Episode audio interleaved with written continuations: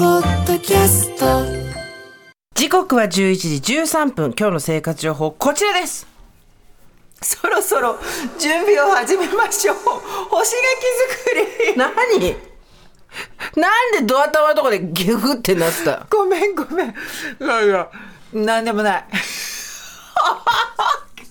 なんだよわかった。進 める。進めてよ進めるよ、すーちゃん。すすす、えっとね、進めてよおととし去年とやったね毎年、うんえー恒例になりつつあります干し柿水曜チーム、今年も作ります、はいで去年すーちゃんこの始めるタイミングでいなかった、うん11月2日の水曜日夏休み取ってたんだよね、はいで代打としていらした井上芳雄さんが「うん、へえ干し柿ですか」って言いながら、作り方の工程で「揉む」っていうところに異常に反応してらしたの今思い 出した「揉むんですかはみたいな結構あれ揉むのよねしかそもう、ねしっかり揉み込むんですよね。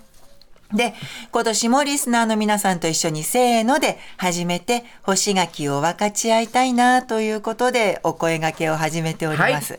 で、この干し柿作り、地域によっても違うんですけれども、あの、リスナーさんからのメールでもありましたよね。もう始めましたといてうか北ち国ょのうどねこ方。のタイミングからっていうか11月入ってからだってねそうなの、あの毎年本当に11月に入ってからが、あの一番いい時期なんですけれども今年は気温が高めなんですそようなんだね。で干し柿は20度以下で始めるのがいいというのがセオリーになっております。あごめんなさい私結構干し柿手だれの意見 だセオリーって言い出したセよオリねーあごめんな さいで関東では今週末から来週くらいがちょうどいい時期ですよ、はいということが分かっておりますのでそれでは先生、はい改めて干し柿の作り方お願いします参ります。去年、一昨年で成功した干し柿の作り方をご紹介します。まず1番、渋柿を用意します。で、この渋柿を軽く水洗いして、大まかにこう汚れを落として、渋柿ですよ皆さん渋柿渋柿でございます。で、ヘタの部分の茎は、干す時に紐で縛るのに必要なので、ヘタを取らないでください取。らないでください引っこ抜かないで、そのままつけとく。で、皮は、ヘタの部分から先に剥いちゃう。はいブブブブブっと。で、大きな鍋でお湯を沸かしておいて、その剥いた柿を10秒ほど熱湯の中でくぐらせる。ドボゴンロゴロっと。で、こうやって熱湯にくぐらせることで、消毒されて、青カビが生えにくくなる。はいなんせずっとぶる下げとくもんですからね。ですですはい。で、軒下のできるだけ日当たりのいい場所で風通しがいいとなおいいですね。雨に当たらないとなおなおいいですね。こちらに干しておきます。で、1週間ぐらいしますと、この干してる柿の外側の皮が硬くなってくる。そうなんですよびっくりするぐらいそうなん乾です。燥して硬くなってくるんですあれまた皮ができたかなと思ってそうそうくるようほんとそなうタイミングで親指と人差し指を使ってググッと押すように軽く揉む揉みます軽くと書いてありますがもうしっかり揉んでください、はいでさらに揉んだ後5日から1週間ぐらい経ってまた揉むはいでこの時はさらに中心までググッと揉み切ってください、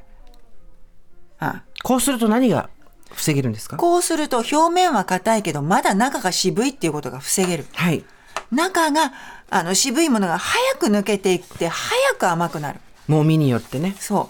う、えー、1回揉むでさらに揉む、はいこれを2週間ぐらいかけてやってくださいだいたい2週間から3週間で完成してまいります、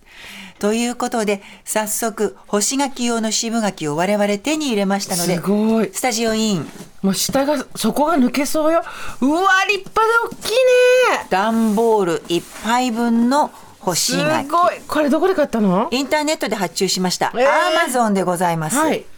で、ネット通販では干し柿用の柿というのがたくさん掲載されてるんですけれども、今回我々が購入したのは愛媛県のものです。はい愛媛県の愛宕柿。愛宕神社の愛宕に柿。